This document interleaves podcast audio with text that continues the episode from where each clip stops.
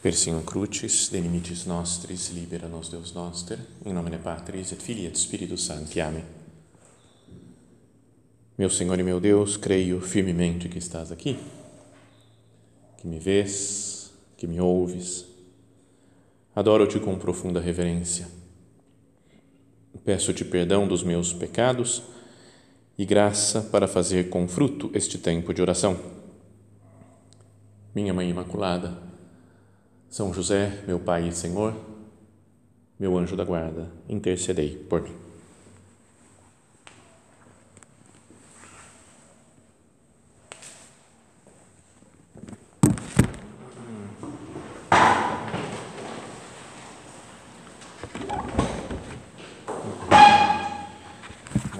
Nossa segunda meditação sobre o advento, tínhamos dito que íamos focar a nossa atenção num personagem que aparece até no evangelho de hoje, né, sempre no segundo domingo do advento, que é São João Batista. Ele prepara a vinda do Senhor, para isso que ele foi enviado, é o precursor, né? falava na primeira leitura lá o profeta Isaías, daquele que vem para preparar os caminhos do Senhor, endireitar as suas veredas, né, aplainar o caminho. E essa é a missão, né, a função de João Batista. E ele faz isso de um modo mais próximo que todos os outros profetas do Antigo Testamento. Né, os profetas também, Isaías mesmo, né, ou outros, falavam também da vinda do Messias, iam preparando o povo para a chegada do Salvador mas ele mostra Jesus, né? porque é contemporâneo de Cristo, né? então é o maior dos profetas, é quem aponta para Jesus né? e fala: Ete agnus Dei, eis o Cordeiro de Deus, eis aquele esperado pelas nações. Ele mostra Jesus. Eis o Cordeiro de Deus, aquele que tira o pecado do mundo. É isso nós ouvimos todos os dias na Santa Missa. O padre, celebrando a missa, repete essas palavras de João Batista: Eis o Cordeiro de Deus, eis aquele que tira o pecado do mundo. E nós dizemos: Senhor, eu não sou digno de que entreis em minha morada, em minha casa, na minha vida. É um Jesus que vem, de novo, né, o advento. Na Eucaristia, Cristo vem a nós. Vem todos os dias. Portanto, como nós falávamos, né, o lema, podíamos dizer, desse nosso recolhimento é que nós vivemos sempre em advento. Agora, de João Batista, a gente pode dizer que ele prepara a vinda de Jesus em três momentos especiais, né? isso que nós vamos dividir a nossa meditação. Três momentos. Primeiro, já antes de nascer, né? quando ele está no seio de Isabel, ainda e salta já de alegria, anunciando a chegada de Cristo. Depois, quando ele vai se preparar para essa vinda, se retirando no deserto, fazendo penitência. Também é um modo de preparar, de se preparar interiormente para anunciar Jesus. E depois, quando de fato ele começa a falar e começa a pregar e mostrar e apontar quem é Jesus o Salvador. Então, primeiro, antes de nascer, na cena que meditávamos antes também da visitação de Nossa Senhora, ele reconhece Jesus e exulta, salta de alegria. Fala isso duas vezes, né? É como na mesma cena, em poucos versículos, fala Isabel ficou cheia de, de, de, do Espírito Santo e a criança saltou no seu seio. E depois ela fala, né, que não quem sou eu para merecer a vinda do meu Senhor? Porque assim que a, voz, a sua voz soou os meus ouvidos, a criança pulou de alegria no meu ventre. Duas vezes, né? falam de um acontecimento que parece de pouca importância, mas é, a Sagrada Escritura insiste nele. Ele, podíamos dizer então que esse fato né, dele exultar de alegria, de saltar de alegria, inspira Santa Isabel a reconhecer Jesus presente lá reconhecer que Jesus é o Salvador, que está dentro daquela casa, que Maria Santíssima é a mãe do Salvador. Então ele transmite Cristo com alegria, pela alegria dele, de São João Batista, que ele saltou dentro do ventre da mãe, ele transmite nosso Senhor. Então, é, é uma, uma das coisas para a gente pensar que a vinda do Senhor, a vinda lá no Natal, no primeiro Natal, a vinda de cada dia na nossa alma e a vinda futura no final dos tempos, deve ser um encontro com alegria. O anúncio nosso, porque nós também temos essa, esse estilo meio São João Batista de ter que anunciar, mostrar Cristo para os outros. Né? Quando a gente faz apostolado, quando a gente hum, fala de Deus para, os, para as pessoas conhecidas, deve ser um anúncio com alegria. Esse é o primeiro anúncio que faz, que se faz de Jesus, é um anúncio pela alegria, mais do que palavras, né? Ou, é, salta de alegria. Meu encontro com Jesus é com alegria também. Não só porque é legal esse tempo de Natal, né? Acho, em geral, todo mundo gosta. Né?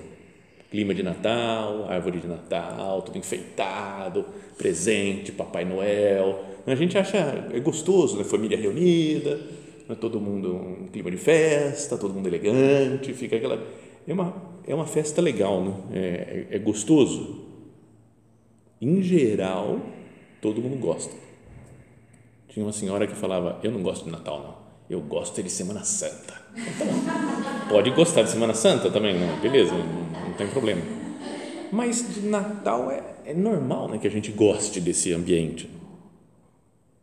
Mas não é só por essas coisas externas que a gente deve se alegrar, mas pela vinda de Cristo a nós. Isso, se nós, se nós estamos sempre em advento, a alegria deve ser algo constante. Então é uma coisa para pensar, né? meditar nesse tempo de advento. Estou feliz? E habitualmente o clima interior da minha vida é de alegria, apesar dos pesares, né? de dificuldades, de problemas, de preocupações, mas um ambiente interior de calma, Cristo vem a nós, Ele é aquele que vem. Deus não está longe. Deus vem a nós e fala, Senhor, eu te reconheço, Jesus. Eu sei que você está presente junto comigo. Como é habitualmente o meu mundo interior? Então, esse é o primeiro modo como João Batista anuncia Jesus, com alegria. Depois, a segunda parte, o segundo momento, é quando ele se prepara com longos anos no deserto vai ao deserto para fazer penitência.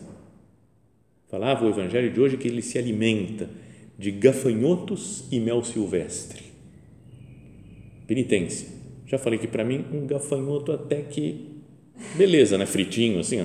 mas mel é muito ruim, né? Tem gente que adora mel, mas ah, tudo bem, tem, é, é muito ruim. Então, é, me parece mais penitência, então, por isso, do João Batista, comer o mel silvestre. O gafanhoto até aqui está tudo bem. Né? Mas ele vai para se purificar, né?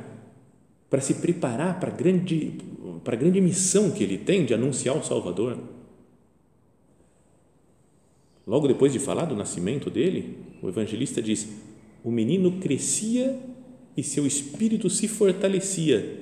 Ele vivia nos desertos até o dia de se apresentar publicamente diante de Israel. Tem uma missão, vai, se crescer, vai crescendo e se fortalecendo no deserto, na penitência. Para preparar os caminhos do Senhor, ele teve que fazer penitência e anuncia depois que as pessoas se convertam fazendo penitência.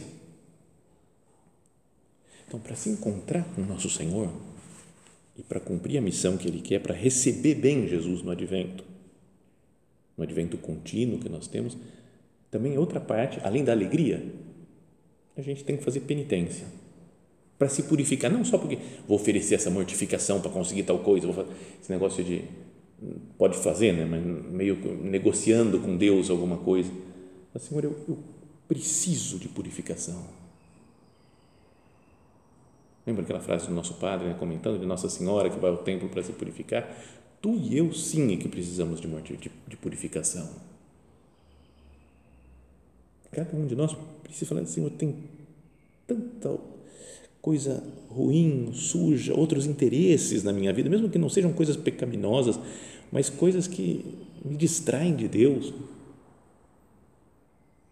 Então, esse é um aspecto do advento, do advento litúrgico que nós estamos vivendo nesse mês, fazer penitência, e do advento contínuo da nossa vida, dizer sempre tempo de penitência, mas uma penitência vista assim como purificação.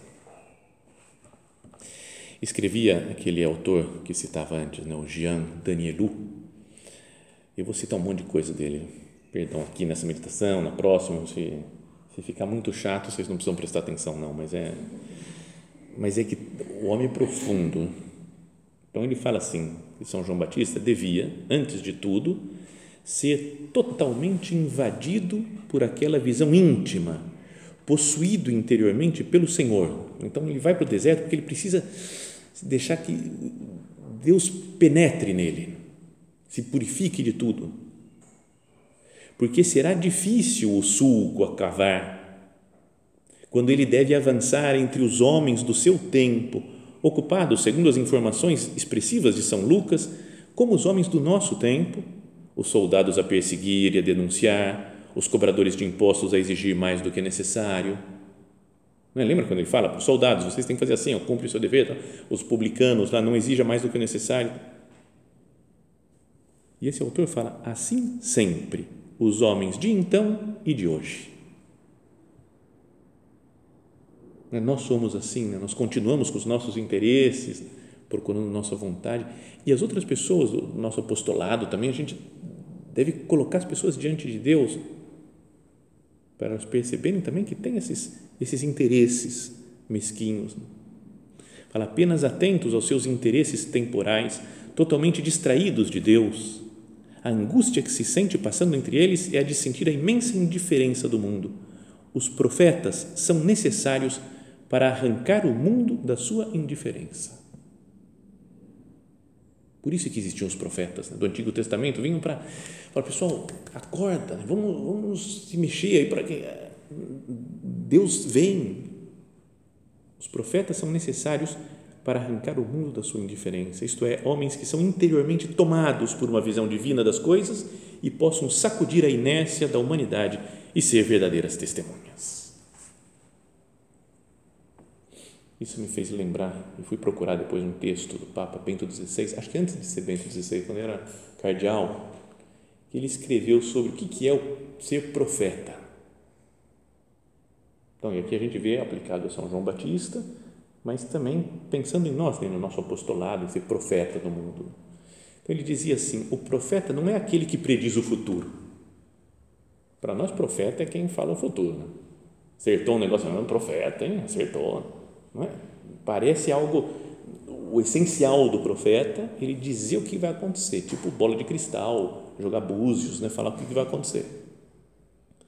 O elemento essencial do profeta não é de prever eventos futuros. O profeta é aquele que diz a verdade porque está em contato com Deus. Ou seja, é a verdade válida para hoje, que naturalmente também ilumina o futuro.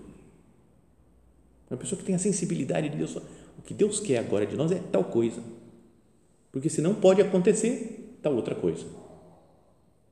Ele não está prevendo o futuro, ele está falando que, como é que eu tenho que me comportar agora.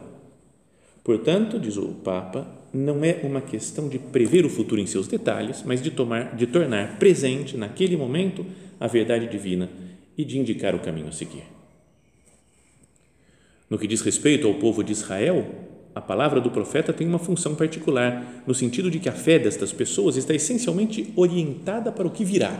Então, o pessoal de Israel, lá, os profetas do Antigo Testamento, sabiam que vai acontecer alguma coisa, vai chegar o Messias. Viviam sempre pensando no futuro. Consequentemente, a palavra um profeta, do profeta tem uma dupla peculiaridade. Por um lado, ela pede para ser ouvida e seguida, embora permanecendo uma palavra humana, e por outro, depende da fé e se encaixa na própria estrutura das pessoas de Israel, particularmente naquilo que esperam. Também é importante enfatizar que o profeta não é apocalíptico, ainda que pareça. Não descreve as realidades últimas, mas ajuda a compreender e viver a fé como esperança. Então, João Batista é uma espécie de, é um profeta que mostra Cristo. Fala a verdade, é, pessoal, para de, de outras coisas, está aqui Cristo, o Messias, o Salvador. E nós também deveríamos ser meio profetas, né? de ter intimidade com Deus, conhecer a verdade. Senhor, eu quero te conhecer para falar a tua verdade para as pessoas, não as minhas ideias, não a minha verdade, meu modo de entender. Me faz ver as coisas, Jesus, como são. Que eu veja com os teus olhos Cristo, meu Jesus da minha alma. Para poder dizer e mostrar para as pessoas. Então, São João Batista se prepara assim para isso, se fazendo penitência. E depois começa a pregar e anuncia Jesus. E tem dois estilos de frase de João Batista. Dois estilos. Em geral, o estilo que a gente pensa é aquele de só pancada, né? Ele só dá pancada, só, só xinga, né? Parece o São João Batista, né? Com todo respeito a ele, mas. Então, ele fala frases muito duras, muito fortes sobre o juízo universal. Naqueles dias, apresentou-se João Batista no deserto da Judéia, da Judéia proclamando: Convertei-vos, pois o reino dos céus está próximo. É dele que falou o profeta Isaías: Vós, o que clama no deserto, preparai o caminho do Senhor, indicai as suas veredas. A veste de João era feita de pelos de camelo e usava um cinto de couro à cintura, o seu alimento era gafanhotos e mel silvestre. Então Jerusalém, toda a Judéia e toda a região do Jordão saíam à sua procura e, confessando seus pecados, eram por ele batizados no rio Jordão. Quando viu que muitos dentre os fariseus e os saduceus vinham para o batismo, João lhes disse: Víboras que sois, raça de víboras. Quem vos ensinou a fugir da ira que está para chegar? Produzir fruto que mostre a vossa conversão não penseis que basta dizer nosso pai é Abraão, pois eu vos digo: destas pedras Deus pode suscitar filhos para Abraão. O machado já está posto à raiz das árvores, toda árvore que não der bom fruto será cortada e jogada ao fogo. Eu vos batizo com água para conversão, mas aquele que vem depois de mim é mais forte do que eu, não sou digno nem de levar suas sandálias. Ele vos batizará com Espírito Santo e com fogo. Ele traz a pá em sua mão e vai limpar a sua eira. O trigo ele guardará no celeiro, mas a palha queimará num fogo que não se apaga. Fala, cara, um homem pregando assim, eu falo, estou perdido. Não é? é muito. Fala, parece até que seguir Jesus é, é, é muito ruim, né? Uma coisa que fala que eu tenho o tempo inteiro me controlando para não pisar na bola, porque senão vou ser queimado. Né? Vos batizará com o Espírito Santo e com fogo até medo né, de como que vai ser isso daí, né, como que é o encontro com Cristo. Mas também anuncia Jesus com palavras doces, de amor, relacionadas com amor, de humildade. Isso está no capítulo 3 do Evangelho de São João. Então, eles foram falar com João Batista, mestre, aquele que estava contigo do outro lado do Jordão e de quem tu deste testemunho, está batizando e todos vão a ele.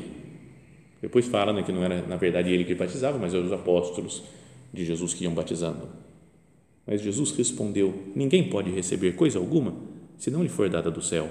Vós mesmos sois testemunhas daquilo que eu disse. Eu não sou o Cristo, mas fui enviado à sua frente. Eu não sou ninguém. E aí ele fala: quem recebe a noiva é o noivo mas o amigo do noivo que está presente e o escuta enche-se de alegria quando ouve a voz do noivo. Esta é a minha alegria e ela ficou completa. É necessário que ele cresça e eu diminua. Também fala do juízo universal que vem para limpar a sua eira, queimar com fogo. Mas também fala do noivo e da noiva, fala que eu quero é um encontro de amor entre Cristo, o noivo, e as almas, né? ou a igreja, que é a noiva. E a sua alegria é essa, a minha alegria fica completa. Eu estou feliz de ver Cristo se encontrando e recebendo cada alma, e alma recebendo Cristo. Então é um homem que fala: Eu estou aqui, ó, agora feliz, fazendo esse tempo de advento, esperando que cada alma, cada um de nós que está aqui, seja como a noiva né, que recebe o noivo, o noivo que recebe, e se encontre com Cristo. Está vendo? É uma linguagem de amor, de alegria. Ele até fica feliz dos seus discípulos o abandonarem para seguirem Jesus. Ele fala, quando ele fala, eis o Cordeiro de Deus, ele fala para João e André. E os dois saem, abandonam ele, deixam de seguir João Batista e começam a seguir Jesus. E ele está feliz, falou, é, é para isso que eu vim. Importa que ele cresça e eu diminua. Então, também para a nossa missão apostólica é importante isso. Ter, às vezes, palavras firmes, exigentes, como ele tem, palavras doces e amáveis, como ele tem, mas sobre tudo isso, fala, importa que Cristo cresça na alma das pessoas, não eu. Eu não sou ninguém, eu não quero aparecer, eu não quero ter né, seguidores, não, tudo para Cristo.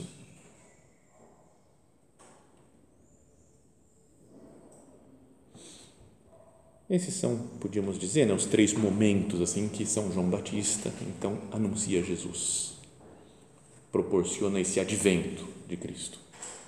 Quando ele salta de alegria, já no ventre de Isabel, quando ele se prepara fazendo penitência e quando ele começa a pregar dessas duas formas, né? forma dura e forma carinhosa de pregar Cristo. Mas também podíamos dizer, vai que tem um, um quarto momento que não é que ele pregue diretamente Cristo, mas é o momento duro do cárcere, quando ele carrega a sua cruz. Ele precedeu Jesus, é o precursor, e precedeu na morte também, no martírio por amor a Deus. Como falávamos de Maria antes, né, de Nossa Senhora, que apresenta Jesus na cruz, São João Batista tem a sua cruz também.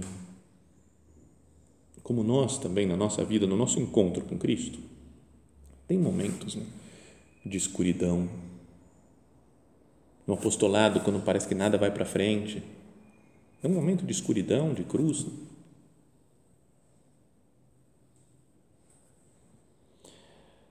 Também esse mesmo autor que citávamos, né, esse Jean Danielou, falava não só os outros o abandonam, mas além disso, o próprio Deus parece abandoná-lo. Os apóstolos tinham, os seguidores dele, muitos tinham largado para seguir Jesus. Mas aqui parece que até o próprio Deus parece abandoná-lo. Ele estava pregando, de repente vai preso, fica lá nas masmorras lá na, do, do, do Herodes. Mais ou menos como o nosso Senhor na cruz. Jesus na cruz também, Senhor, meu Deus, meu Deus, por que me abandonaste? Ele podia dizer isso também, João Batista, lá na, no cárcere. Esse momento do final da sua vida deve ser colocado entre os mais misteriosos. Na misteriosa cena evangélica, onde ele envia seus discípulos a Jesus para perguntar-lhe se realmente é ele que está por vir, João parece estar oprimido por uma certa escuridão, talvez a suprema purificação com a qual Deus o prepara para se unir mais a ele. Muita gente às vezes fala, não, ele sabia quem é Jesus, ele era só para os discípulos ficarem sabendo, né? Por isso que vai, vai perguntar só para vocês ficarem sabendo que é Ele mesmo, né, o Messias. Mas pode ser, né? na nossa vida tem momentos de escuridão. Também pode ter passado por uma purificação final, João Batista. Nessa escuridão, ele, humanamente falando, não vê mais com clareza. Não faz nada além de perseverar em uma vida que é totalmente pura e nua, conhecendo agora aquelas grandes provas de fé através das quais Deus fez passar sempre seus melhores amigos para que sua fé fosse verdadeiramente comprovada. Então, quando nós passamos por essas purificações passivas, Senhor, eu estou junto com você, mesmo que esteja sofrendo. Eventualmente, ele também experimenta a demonstração final de amor, a prisão e morte por testemunhar a verdade até o fim ele está preso, abandonado, esquecido e dará sua própria vida. Tem algo de incompreensível que o grande profeta, anunciador da voz de Deus, seja colocado como entre dois abismos de escuridão: a escuridão do deserto no início e a escuridão da prisão no final. É um homem que veio para falar, para pregar, anunciar Cristo. Passa grande parte da sua vida no deserto, sozinho, fazendo penitência. E o outro final da sua vida, sozinho, na prisão, sofrendo, abandonado. Não faz pensar isso. Será que talvez o pregar Cristo não é falar muito, mas é se identificar com Cristo e sofrer com Cristo. Para finalizar, mais uma frase desse, um pensamento desse autor que ele é, achei meio chocante quando ele meio chamativo, porque ele fala João Batista está sempre presente na nossa vida. Eu falei, cara, Jesus, não é que eu tenha tanta devoção assim a São João Batista. Né? Fala, cara, meu santo de devoção. Tem, alguém pode ter, mas não sei se é de todo mundo assim esse essa devoção. Parece um santo, é muito importante, beleza, mas sei lá, gosto mais de São Francisco de Assis, gosto mais de Santa Teresa, Padre Pio, bom, nosso padre Dom Álvaro, é? Mas olha só o que ele fala aqui, é forte, eu acho, acho é coisa profunda para meditar teologicamente. Né? Fala assim, certas características de João Batista devem caracterizar todos aqueles que preparam os caminhos do Senhor. Se a gente quer preparar as outras pessoas para se encontrar com Cristo, temos que ter umas características de João Batista. O próprio Batista continua esta missão na igreja. Forte cara, como assim? Né? O que, que João Batista está fazendo agora, preparando a missão de encontrar com Cristo na igreja? Essa missão não terminou com a preparação do advento de Cristo em sua vinda histórica, em sua parousia histórica. A parousia é a, é a, presença de Jesus, o voltar de Jesus. A, né? João Batista prepara toda a vinda do Senhor, qualquer vinda do Senhor. Precedeu-o antes do nascimento, precedeu-o na vida pública, precedeu-o, como diz Orígenes, no reino dos mortos. E é este um belo pensamento. Antes de Cristo descer ao reino dos mortos para libertá-los, João Batista o havia precedido ao entrar no mundo das almas que a morte mantinha prisioneiro. Ele o precederá, dizem os padres da igreja, no último dia.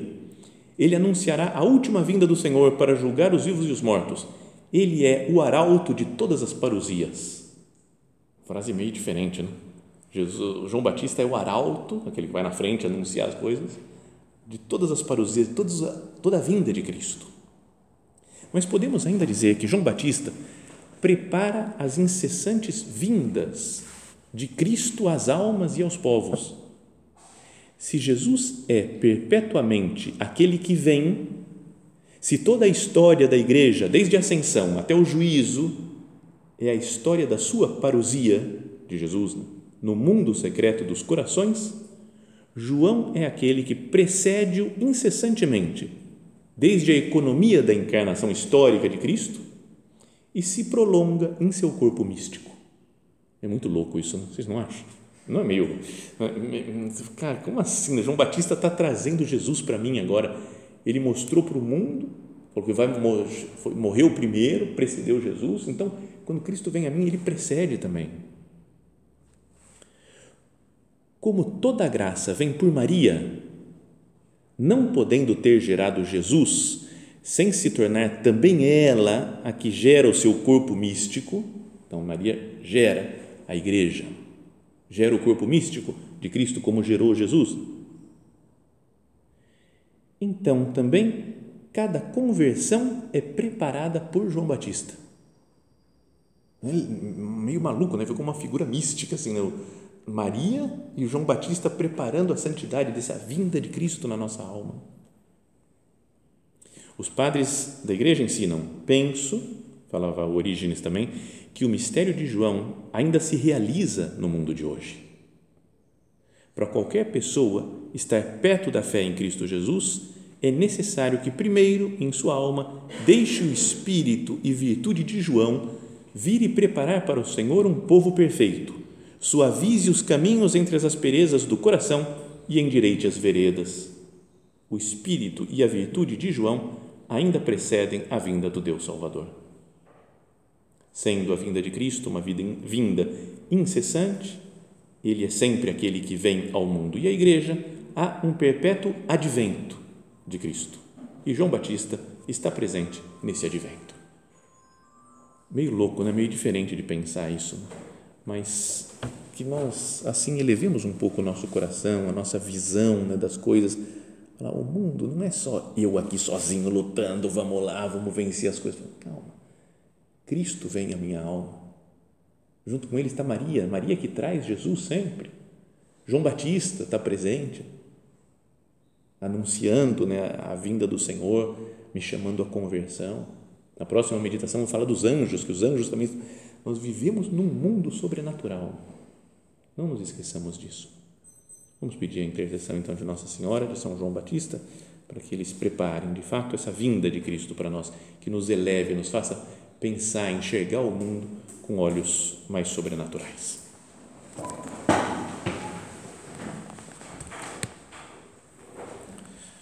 Dou-te graças, meu Deus, pelos bons propósitos, afetos e inspirações que me comunicaste nesta meditação.